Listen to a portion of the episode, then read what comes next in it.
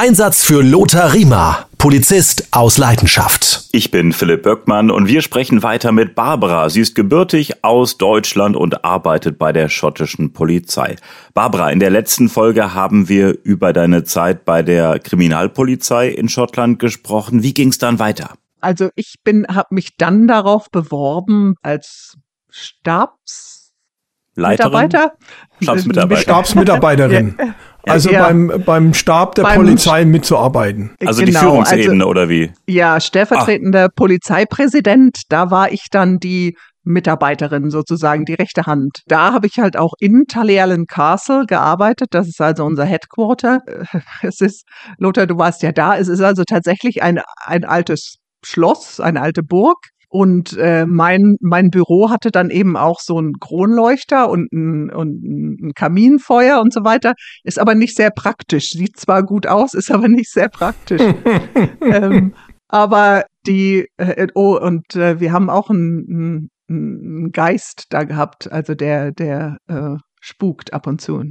Aber ähm, gehört zu jedem schottischen Schloss, gehört ein Geist, der da spukt, ne? zu jedem Schloss gehört ein Geist, der da spukt. Genau, ja. Den, die, die, die Grey Lady äh, gab es bei uns. Also ja, aber wie gesagt, als Stabsofficer habe ich da dann äh, im Grunde genommen dem, dem stellvertretenden Polizeipräsidenten zugearbeitet, was also wieder was ganz anderes ist, wo du eben nicht so aktiv im Polizeidienst tätig bist, sondern du dann viel mehr verstehst, die Entscheidungen, die getroffen werden, warum die getroffen werden, ja, wo du, wenn du Frontline arbeitest, immer denkst, oh Gott, die da oben haben doch wirklich kein, keine Ahnung, wie es hier zugeht, ja. Aber wenn du dann eben siehst, die Informationen, die sie bekommen, den Druck, der da ist, ob das jetzt von den Finanzen ist oder, oder von, äh, ja, dass es nicht äh, nie genug Polizisten gibt, um das alles zu erledigen, was erledigt werden muss. Ja, ähm, da verstehst du viel mehr, ähm, warum diese Entscheidungen getroffen werden. Und wir haben uns zu dieser Zeit kennengelernt. Ähm, und die Barbara hat es ermöglicht, dass wir, meine Frau, Manuela war ja mit dabei, uns in diesem Schloss äh, quasi umschauen konnten. Ist ja ein riesiger, wunderschöner Park auch. Ähm, und ähm, dann haben die sich auch die Zeit genommen und haben mir ein bisschen auch über die Strukturen der schottischen Polizei eben erzählt und äh, wie die Ausbildung so funktioniert und das alles. Und ich glaube, mich er erinnern zu können, dass das Schloss eigentlich im Privatbesitz ist, aber irgendwie der Polizei zur Verfügung gestellt worden ist, gell? oder Barbara? Nee, also wir haben es schon gekauft, aber als es gekauft wurde, da wurde eine Bedingung daran geknüpft, dass immer Zugang zu dem Park gewährt sein muss. Ah, sowas, ja.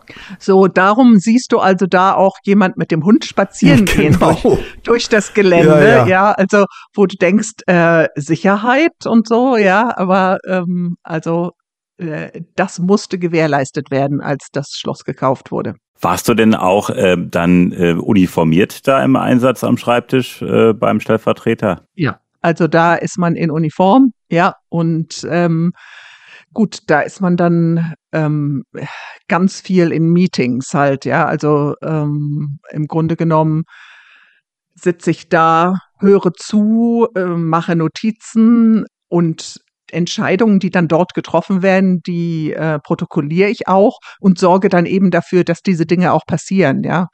Also das war dann eben meine Aufgabe, da auch äh, hinterher zu sein, was dann auch sehr seltsam ist, weil du im Grunde genommen ja nur ein, einen geringen Dienstgrad hast, aber du rufst dann die, die Bosse an und sagst so, wie steht's denn damit? Hast du das schon erledigt? ja, ähm, das ist äh, manchmal ein bisschen seltsam. Aber da war ich halt dann auch in ähm, Gold Group, ähm, äh, nannten wir das, also eine, eine schnell einberufene Sitzung, wenn es irgendein ein, äh, Incident gab, ein, ein, ein Fall gab, irgendetwas ist passiert, was äh, großes Eine Einsatzlage, eine große, wo ihr dann quasi der Einsatz, die Einsatzlage aufgerufen worden ist und die Einsatzgruppe dann quasi zusammengetrommelt worden ist. Und da warst Ja, du mit und- dabei. Ja, und da ähm, wir sind, also mein, mein, mein Chef dort war dann halt immer derjenige, der da ähm, das Sagen hatte, ja. Und äh, im Grunde genommen treffen sich dort dann die Chefs von den verschiedenen äh, Abteilungen in dieser Gruppe, so dass jeder eben dazu beitragen kann, okay, die sind jetzt von, von, was weiß ich, vom Verkehr, die sind von der, äh, von den bewaffneten Polizisten und äh, wieder andere von der, ähm, äh, so Community Police, ja, die dann alle dort zusammenkommen, um zu sehen, diese große Lage, die wir jetzt hier mhm. haben, wie können wir das am besten äh, managen? Große ja. Schadenslage nennt man das bei uns. Und dann wird eben okay. so eine Einsatzgruppe einberufen. Da mhm. gibt es ja einen extra Einsatzraum mit speziellen Bildschirmen und allen möglichen technischen Equipment. Und äh, da kommen die dann alle zusammen und versuchen dann diese Großlage zu managen.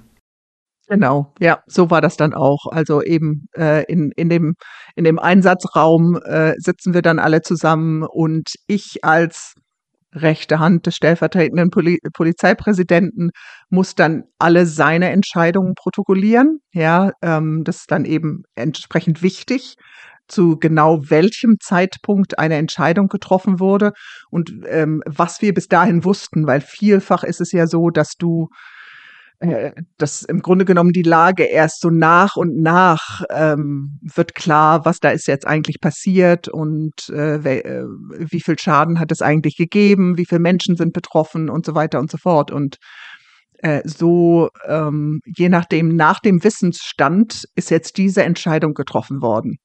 Und dann, was weiß ich, eine halbe Stunde später mit diesem Wissensstand ist jetzt eine andere Entscheidung getroffen worden, ja. Das war also dann für mich dort äh, die Aufgabe, das alles zu protokollieren. Also wir nennen das, wir müssen versuchen, vor die Lage zu kommen. Also damit du nicht immer nur reagierst, sondern damit du auch agieren kannst. Und in der Chaosphase, also am Anfang, reagierst du ja nur. Du bekommst Informationen von überall rein und musst dann aufgrund dieser ähm, Informationen Entscheidungen treffen. Und die Kunst ist dann quasi die Lage zu überholen. Das heißt, dass du so viel Informationen hast und auch so viel Personal, dass du, dass kannst, du aktiv ja. werden mhm. kannst und quasi die mhm. Lage bestimmst, dass du eben sagst, mhm. okay, wir haben jetzt den Amokläufer so weit unter Kontrolle, dass er zumindest mal keinen Schaden mehr anrichten kann. Das ist das, das Ziel Ziel, die Kunst vor die Lage zu kommen. Und äh, zu sagen, ja, ich habe da und da so entschieden, weil ich diese Information damals noch nicht hatte. Genau, ja. Und darum ist es halt so wichtig, das festzuhalten. Genau, das muss alles dokumentiert werden. Zu welchem Zeitpunkt genau ja. Diese Entscheidungen getroffen wurden. Ja, weil das äh, verständlicherweise hinterher auch genau nochmal geprüft wird. Ja. Wir haben das übrigens im Computer. Das nennt man EPS Web, also Einsatzpolizeiliches System im, auf Web mhm. Und da wird alles eingetragen, ne? Wird bei euch genauso mhm. sein. Das wird ja nimmer auch. Ja, ja. Du schreibst zwar dir nein, Stichpunkte nein. auf, auf ein Blatt Papier, aber du trägst das natürlich alles in Computer ein. Da sind die Uhrzeiten festgehalten und die Funk, Funksprüche ja auch. Also es ist ja alles dokumentiert. Insofern auch zur Entlastung des Polizeiführers, der da schon auch ja Entscheidungen auftreffen muss, die ja immense Tragweite haben. Ne? Barbara, wie viele Jahre hast du das denn gemacht beim Stellvertreter? Da nicht ganz zwei Jahre war ich da. Ja. Irgendwann will man Aber, ja auch wieder raus, ne? Ja, genau. Also das ist äh, ein tolles, eine tolle Erfahrung. Wie ich gesagt habe, ist es halt gut zu verstehen, warum Entscheidungen getroffen werden. Aber es ist halt nicht aktiver Polizeidienst, ja. Es ist halt Schreibtischdienst und äh, ja, da wollte ich dann irgendwann auch wieder weg. Und es ist auch meistens so, die meisten Leute bleiben eben so ein bis zwei Jahre. Äh, und dann ändert sich das wieder. Wie ging es denn dann für dich weiter? Danach bin ich, was ich schon kurz erwähnt hatte, zur der Antiterroreinheit an den Edinburgh Flughafen gegangen ja, da. Ähm, zwei Jahre hattest du gesagt, ne? Da war ich auch noch mal zwei Jahre, ja. Mhm. Und dann? Und danach bin ich auf die Orkney-Inseln gegangen. Jetzt muss ich aber erstmal nachfragen. Könntest du bitte einmal äh, die Reiseführerin kurz machen? Was sind denn bitte schon die Orkney-Inseln? Ja, also die Orkney-Inseln, die liegen nördlich von dem Festland von Schottland. Da gibt es also die Orkney-Inseln und dann noch weiter im Norden die Shetland-Inseln. Also ich sind die Inseln direkt nördlich vom Festland von Schottland. Das sind ungefähr 70 Inseln, diese Inselgruppe, die Orkney-Inseln. Davon sind 20 bewohnt. Es gibt aber eine Hauptinsel, Mainland äh, genannt. Und äh, ja, äh, da auf den Inseln werden immer Polizisten gebraucht. Ich denke mal, dass das in Deutschland auch nicht anders ist, da im hohen Norden. Ja, nicht, nicht bei euch, Lothar, aber im hohen Norden. bei uns braucht man die Leute in München im Ballungsraum. Da will keiner hin, weil es so teuer ist. Also auf den Inseln werden, werden immer Polizisten gebraucht und das äh, generiert halt nicht genug eigene Leute von den Inseln. Das heißt, es werden, wird immer wieder angeboten, ein Secondment, also eine Abordnung. Wie, wie würdest du das sagen, äh, Lothar? Eine Abordnung, ja. Ja, ja, also das wird immer wieder angeboten, weil die Leute sich halt nicht fest dahin ähm, versetzen lassen wollen. Und insofern, ich hatte dann eben auch die Möglichkeit, da ähm, auf Abordnung, Secondment zu gehen äh, für äh, acht Monate war ich letztendlich da in, in Orkney. Eine super Zeit, hat mir sehr gut gefallen und ganz anders, als ich es gewohnt war in Edinburgh. Ich habe gerade mal nachgeguckt, Mainland immerhin so um die 17.000 Einwohner, also da wird ja sicher schon mal eine Flasche Whisky im Supermarkt geklaut oder ein Auto aufgeknackt. Ja, also das, das ähm, äh, alle denken immer, oh, da passiert ja nichts. Äh, da passiert genug. Also es ist natürlich nicht so wie in einem Ballungsgebiet, ja. Also, aber es gibt auch Drogen äh, auf Orkney. Äh, jetzt nicht die ganz harten, aber ähm, immerhin Drogen und alles, was damit zu tun hat. Also äh, dann wird eben auch geklaut. Was es nicht gibt, ist Hauseinbrüche. Du kannst also dein, deine Haustür offen lassen in Orkney. Ja. Und Autos werden auch nicht geklaut, weil es ist nämlich schwierig, die Autos von der Insel zu kriegen, ja. Insofern, es macht keinen Sinn. Also ich hatte einen Fall, wo ich Diebstahl eines Fahrrades ermitteln sollte. Stellte sich dann heraus, das war nur der Schwager, der hatte das Fahrrad mitgenommen, weil er äh, nach Hause musste und hatte das nicht gemeldet. Aber äh, ich habe auch durchaus Dinge dort erlebt, die ja gefährlich waren. Es gibt ähm, also sehr viele Schusswaffen auf Orkney, das, äh, weil es alles Farmer sind, also Bauern. Ja, die Erde ähm, da in, in Orkney ist sehr gut und es, also Farming ist das, ähm, das Haupteinkommen eigentlich in Orkney. Ich hatte immer gedacht, ja, ähm, Fischerei wäre da das, der, das große Einkommen, aber ist es nicht, sondern ist Farming und dann natürlich der Tourismus. Rinderzucht habe ich gerade gesehen. Das ist ja Farming. Ja, genau, ja. genau. Rinder, Rinder und Schafe. Ja. Und dadurch gibt es eben viele Waffen auch äh, vor Ort. Und wir als schottische Polizisten sind ja nicht bewaffnet. Da war halt zum Beispiel auch ein, ähm, ein Anruf, Nachtschicht, ein Mann, der anruft und sagt, ich werde mich jetzt umbringen. Und wenn einer durch meine Tür reinkommt, dann werde ich die auch, die Person auch umbringen. Und äh, da war es halt so, da waren nur zwei, ein Kollege und ich, wir waren im Dienst, niemand sonst. Also da ist niemand, der zur Hilfe kommen kann, ja. Da gibt es keinen, der ähm, einen, einen bewaffneten Kollegen, der zur Hilfe kommen könnte, ja. Nur wir zwei. Wir haben zwar äh, auf unserem äh, persönlichem Funk äh, einen so, einen so einen roten Knopf, den man drücken kann, wenn äh, als Alarmknopf, aber das hilft nichts, wenn da niemand ist, der zur Hilfe kommen kann. Das ist ja Wahnsinn. Ja, die, die nächsten Kollegen sind auf einer anderen Insel oder, oder im Mainland Schottland, ja. Wir waren da also wirklich ganz alleine. Und da kriegt man schon Herzklopfen, muss ich sagen. Also ich kenne es halt nur in, in Edinburgh als Polizistin zu arbeiten. Und auch wenn da jetzt nicht massenweise Polizisten arbeiten, aber wenn du halt Hilfe brauchst und diesen Notknopf drückst, dann kommt da auch jemand. Ja, ähm, also ich habe in der Vergangenheit auch diesen Notknopf drücken müssen, weil ich mit einem Messer bedroht wurde. Und wenn dann die Kavallerie dann da kommt, das, das ist schon ein gutes Gefühl. Ja. Wie war das denn in dem konkreten Fall? Äh, der Mann, der sagte, ich bringe mich um und äh, äh, kommt bloß nicht vorbei.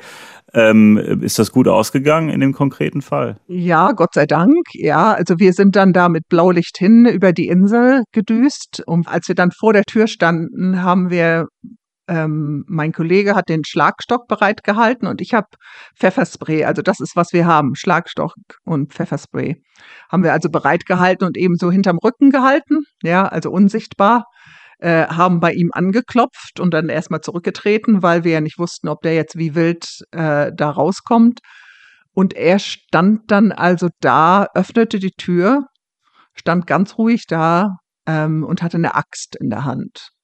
Und ja, also ich habe dann eben einfach nur mal erstmal mit ihm gesprochen. Ja, so nach dem Motto, was ist denn los? Ähm, Sie haben angerufen, Sie wollen sich um, wollen sich was antun und was können wir denn für Sie tun?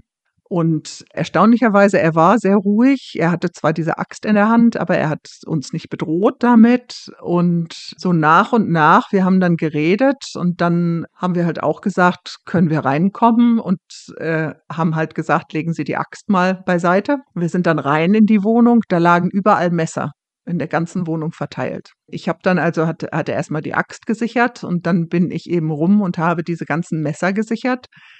Er war irgendwie, als hätte er Tabletten genommen oder so. Also er war sehr ruhig. Aber er hat dann sich halt auch geöffnet. Also ähm, er hat dann eben erzählt davon, dass er auf die Insel gekommen war, weil sein Leben halt beschissen war, wie er sagte. Ähm, er hatte also früher Drogen genommen und ähm, hatte ein Kind mit einer Freundin, ähm, die hat ihm aber das Kind entzogen. Er, weil er Drogen nahm, konnte er das Kind, sein Kind nicht sehen und ähm, hatte also keinen Job und er hat dann sich entschieden, okay, die äh, Orkney-Inseln, da sieht so richtig paradiesisch schön aus, äh, da möchte ich hin. Und ja, es ist paradiesisch schön in Orkney, aber natürlich bringst du deine ganzen Sorgen und, und, und alles, was, was bei dir nicht funktioniert, das bringst du natürlich mit, ja. Und so hatte er dann auch all diese Probleme auch in Orkney und halt diese psychischen Probleme. Und so, äh, wir haben dann halt geredet, geredet, geredet, äh, stundenlang. Im Grunde genommen haben wir da bei ihm gesessen und Gott sei Dank hatten wir diese Zeit. Da haben wir also eine halbe Nachtschicht mit ihm verbracht und haben dann, als es dann gegen Morgen ging, ihm einen Termin bei, mit einem Psychiater verabredet für den Tag. Und konnten ihn dann halt alleine lassen, haben natürlich alle seine ähm, Messer und Axt und so weiter mitgenommen, aber er hat dann eine psychologische Betreuung bekommen. Mainland, 17.000 Einwohner, äh, die kleinen Inseln drumherum, wie viele Einwohner wohnen da so circa? Wahrscheinlich alles kleiner. Ja, alles kleiner. Also Mainland ist das, das größte. Es sind ungefähr 22.000 in Orkney insgesamt. Also die kleineren Inseln haben von 500, 150, so, ja, also ganz unterschiedlich. Und es gibt halt nur Polizei auf Mainland. Die anderen kleineren Inseln, da ist keine Polizeipräsenz. Und wenn auf einer kleineren Insel was ist, hast du da einen Bootsführerschein, um mal eben rüberzufahren oder gab es da Personal? Ja, also einen Bootsführerschein habe ich nicht und äh, äh, ich weiß auch nicht, ich glaube keiner der Kollegen. Also wir müssten dann ein Boot ähm, kommandieren sozusagen, also runter zum Hafen und sehen, dass da ein Boot bereit ist. Also wir selbst als Polizei haben dort kein Boot. Dann müssten wir halt sagen, hier du mit deinem Boot, du fährst uns da jetzt mal rüber. Oder normalerweise nehmen wir halt auch die Fähre, ja. Im Amtsdeutsch nennt man das in Anspruchnahme Dritter. Ist äh, ah, ja okay. gesetzlich mhm. geregelt auch. Es geht ja auch um Entschädigungszahlungen und so. Oder die Selbstvornahme, du nimmst dir ein Boot von einem und ich nehme jetzt mal das mit dem Boot und fahr dann selber rüber. Wenn der sagt, nee, ich fahr euch nicht, aber dann nehme ich dein Boot. Ne? Also das ist gesetzlich geregelt unter bestimmten Voraussetzungen, also in Anspruchnahme Dritter oder das Selbstvornahme. Das ist ja genauso, nehmen wir mal an, ähm, äh, Streifenwagen, hier ist äh, Luft raus bei den Reifen, einer zerstochen, irgendwie Bankraub, was auch immer, und da ist dann einer mit seinem Auto, der da parkt, gerade aussteigt.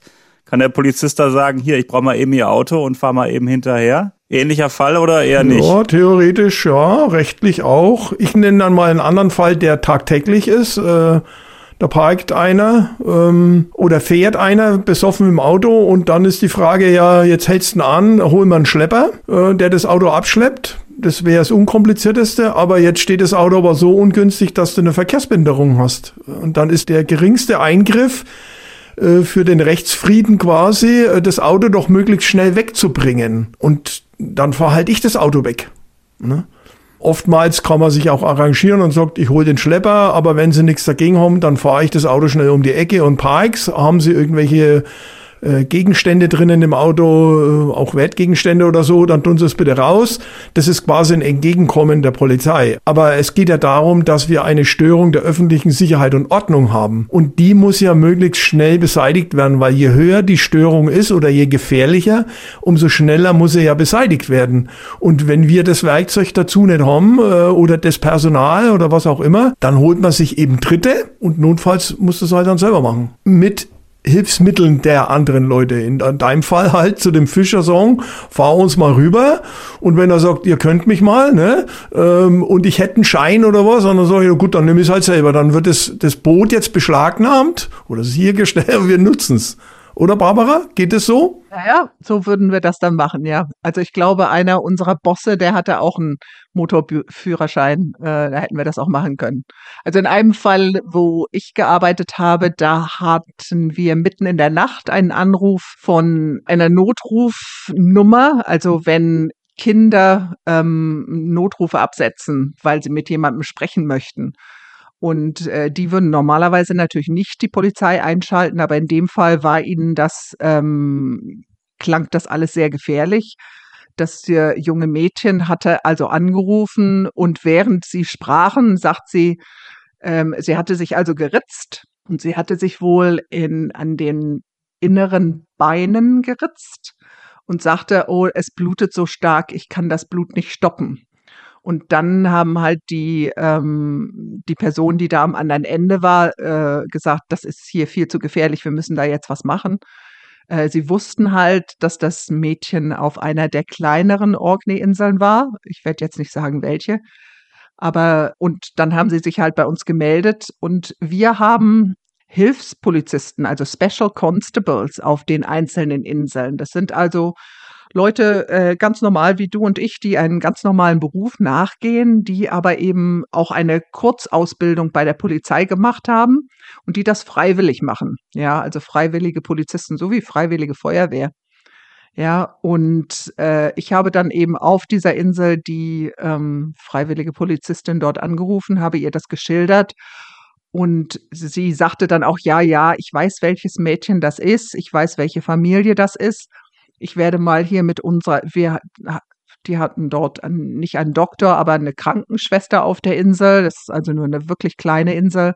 Sagt sie, mit der Krankenschwester zusammen werden wir jetzt da mal hinfahren und dann sehen, dass das Mädchen in Ordnung ist. Und so stellte es sich dann auch raus. Ähm, also das Mädel war in Ordnung letztendlich. Was ich so schade finde, wenn ich so ähm, im Fernsehen so äh, Krimis sehe und da geht es um so kleinere Inseln, ob in Deutschland oder wo auch immer, ist es leider oft so, dass, dass da der Polizist oder die Polizistin, die da äh, aktiv äh, sind, äh, entweder ist es nur einer oder es sind zwei, und die werden immer so ein bisschen gemütlich und trottelig dargestellt, nach dem Motto, ach, hier passiert doch nichts, hier ist alles gemütlich. Und dann kommt halt der große Kommissar vom Festland, der dann halt irgendwie äh, denkt, was ist denn hier los?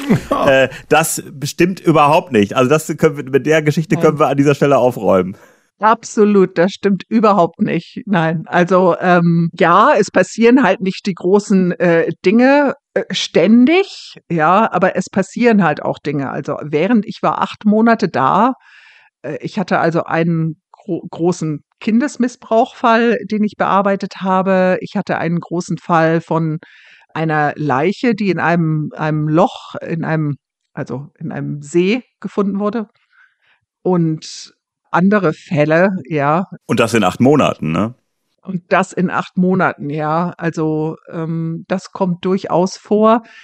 Gut, Orkney hat jetzt, ähm, wie viel waren wir? Ungefähr 30 Polizisten, ja. Also im Schichtdienst fünf Teams, immer zu fünft. Also Sergeant und vier Constables. Also der Constable vielleicht zur Erklärung mal unserer Zuhörer, Zuhörerinnen. Constable ist der ähm, Streifenbeamte. Die haben also nicht so riesen Dienstrangunterschiede wie bei uns und der Sergeant ist quasi der Dienstgruppenleiter oder der Vorgesetzte des Teams. Ne, ist richtig, Barbara? Also es gibt ja, den Constable. Ja. Mhm. Und weil du vorhin was erzählt hast von dem äh, äh Chief Inspector, Inspektor oder wie hieß die? Das ist, glaube ich, eine Polizeirätin oder Polizeirat. Ja, also ich mit deutschen Dienstgraden kenne ich mich ja. leider überhaupt nicht aus. Also wir haben Superintendent, glaube ich, war das. Gell? Constable, Sergeant, Inspector, Chief Inspector, Superintendent, Chief Superintendent.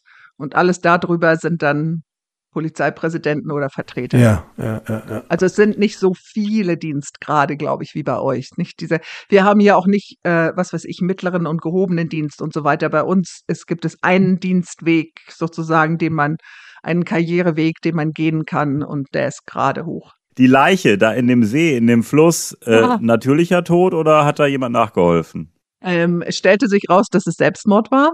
Also der Herr, er, er wurde halt gefunden mit Gesicht nach unten im, im See, ja.